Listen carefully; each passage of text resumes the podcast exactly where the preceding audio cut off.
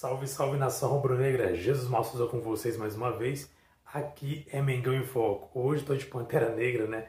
Não estou de Mengão Queridão, mas está valendo. Nação, falar um pouco sobre o jogo de ontem. Ontem o Flamengo enfrentou o Santos no Maracanã e num jogo fraco, jogo fraquíssimo, jogo péssimo tecnicamente, com algumas situações que, assim, o destaque foram as situações ruins do jogo, principalmente duas que eu vou relatar a respeito do Gabigol e assim, o Flamengo perdeu por 1 a 0 do Santos pelo Maracanã, com direito a torcida cantar aquele belo hino, né? Time sem vergonha. Ao final do jogo, inclusive, Davi Luiz, em entrevista para a Premier, né, que cobre o jogo, os jogos do Campeonato Brasileiro, chegou a dizer que falta ao time maturidade. Eu entendo que ele falou isso por algumas situações, dentre elas a situação entre Gabigol e João Gomes.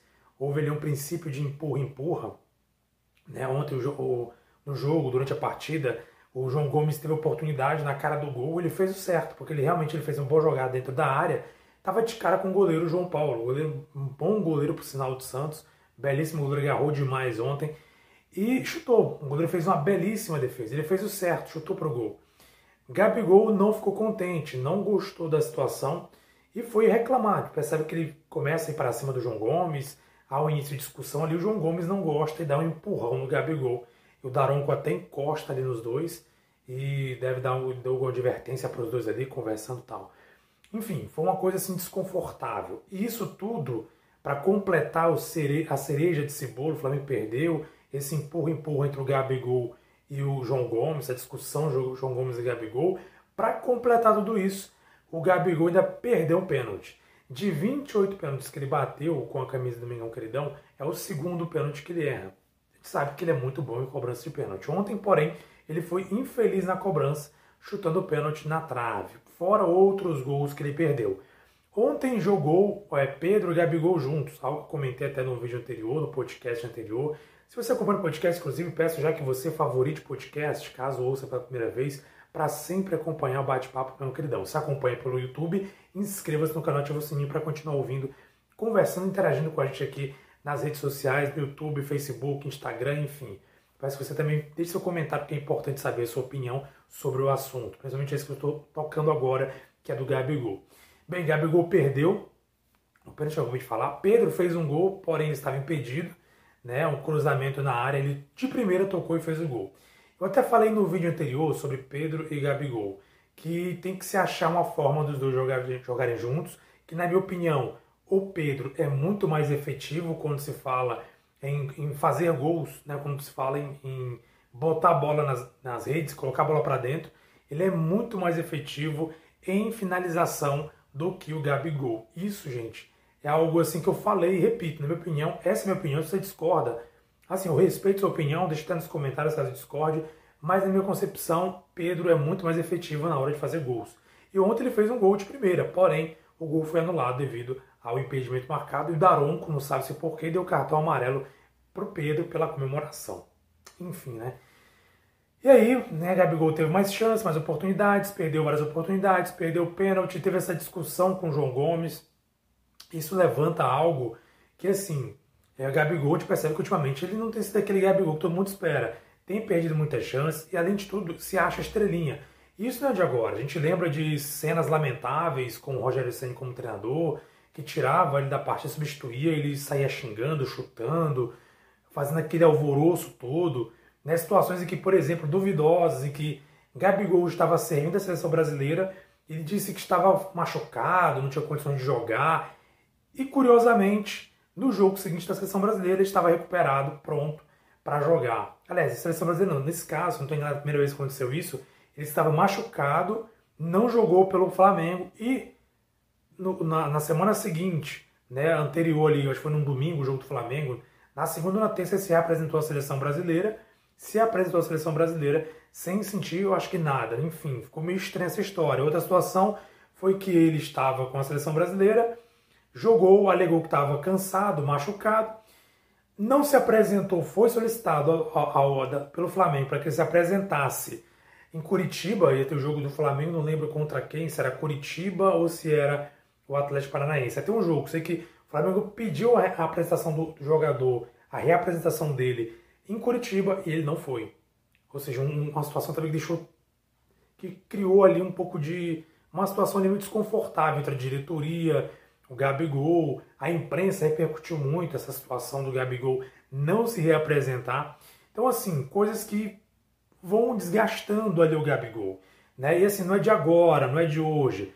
É, eu, como qualquer flamenguista, claro, sou fã do Gabigol, é, ele é um cara importantíssimo, a gente precisa nem dizer o porquê. É um dos maiores goleadores da história do Flamengo, já tem história no Flamengo, é o segundo maior goleador, salvo engano, do Flamengo.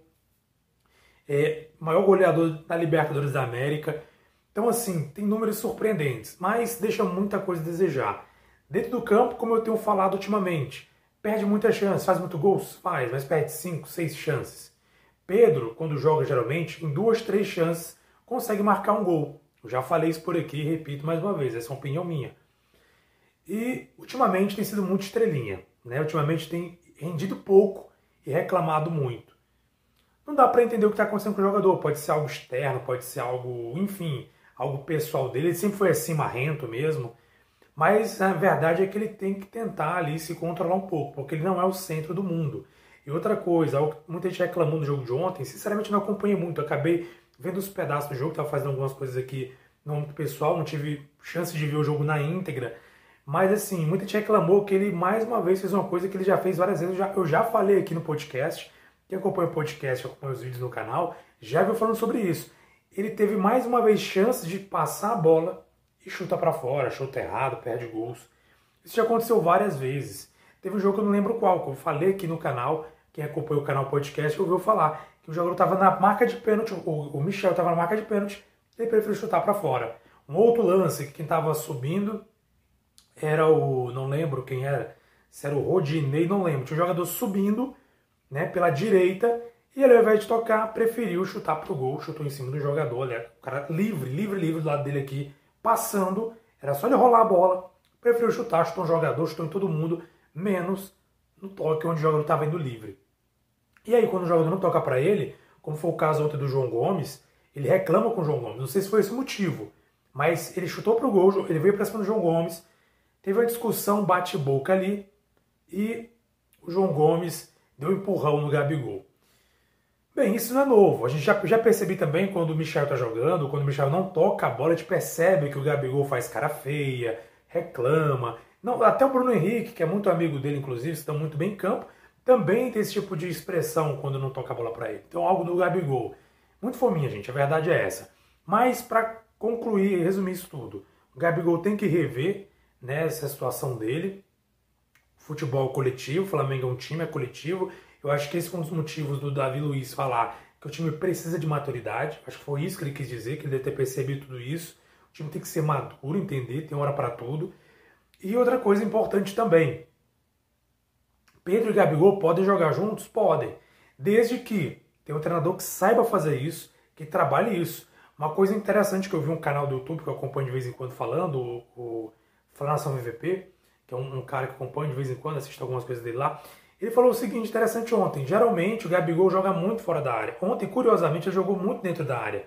Justamente no dia que o Pedro estava jogando. O ideal é que ele jogue um pouco fora quando o Pedro está, principalmente. Porque o Pedro fica mais centralizado. Mas ontem o Gabigol estava dentro da área junto com o Pedro. Aí os dois não se entendem. Então isso assim é falta de um treinador que articule tudo isso, falta dos jogadores se entenderem, mas claro, a gente não tem como julgar, eles jogam muito pouco juntos. Mas tem que ter um treinador que possa fazer isso. A nossa expectativa é que o treinador que vem agora, o próximo que vem, seja JJ, seja quem for, consiga é, fazer isso. Com que os dois joguem juntos e consigam se entender dentro de campo. E principalmente controle a situação de alguns jogadores, como o Gabigol, que está se achando estrelinha. Né? Sou muito fã dele, repito, mas a gente não pode admitir esse tipo de comportamento. Ele tem que ter sim maturidade, entender que jogo é jogo, que ele não é o centro das atenções, não é o centro do mundo, não é ele o único jogador do Flamengo. Tem jogadores que podem sim e ajudam o Flamengo. Ele tem que entender isso. Não é ele não é o dono de tudo, ele não pode querer mandar em tudo. Infelizmente é isso, ele perde muitos gols, a verdade é essa, e às vezes até com chance de tocar para um companheiro melhor posicionado, ele não toca. E acontece, acontece. O jogo de ontem, o Flamengo perdeu por 1x0. Um destaque também para o Hugo Souza. O Souza, mais uma vez, fez uma bela partida, agarrou muito. Repito, na minha opinião, falei isso no vídeo anterior. E repito, neste momento, dos goleiros que o Flamengo tem à disposição, para mim, o Hugo é o melhor goleiro. Né? Até melhor que o Diego Alves, que tem tido atuações duvidosas. Então, assim, nesse momento, na minha opinião, o Hugo Souza deveria ter um pouco mais de oportunidades com a camisa do Mengão, porque ele está agarrando muito, agarrou muito ontem, infelizmente o gol não teve muito o que fazer. Mas, Finação, o Flamengo perdeu, né, o destaque, o único destaque que fica é a torcida chamando o time de sem vergonha e essa situação do Gabigol com o, o João Gomes, que escancara ali o desentendimento, escancara uma situação que, que eu tenho falado. O Gabigol se acha o centro das atenções, não é bem assim a coisa. E o Pedro, repito, tem que ter mais oportunidades nesse time.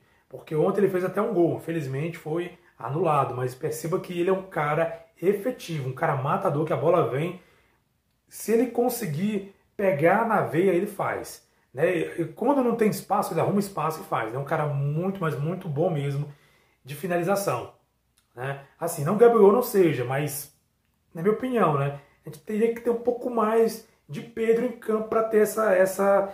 fazer essa comparação. Na minha opinião, o Pedro é mais efetivo. Tanto é que teve uma temporada, se não estou enganado, foi 2020, a passada, que quando o Gabigol estava tava machucado, o Pedro assumiu a posição e marcou, se não estou enganado, um período que marcou 28 gols, 30 jogos, parece. Assim, uma média muito boa. E olha que ele era reserva do Gabigol, ele é ainda reserva do Gabigol. E foi nesse período que ele foi convocado para a seleção brasileira. Ou seja, o Pedro é um atacante extraordinário. Tem que ter mais oportunidades. Fora essa questão toda da mídia continuar falando que o Pedro está insatisfeito, que o Palmeiras quer comprar, enfim.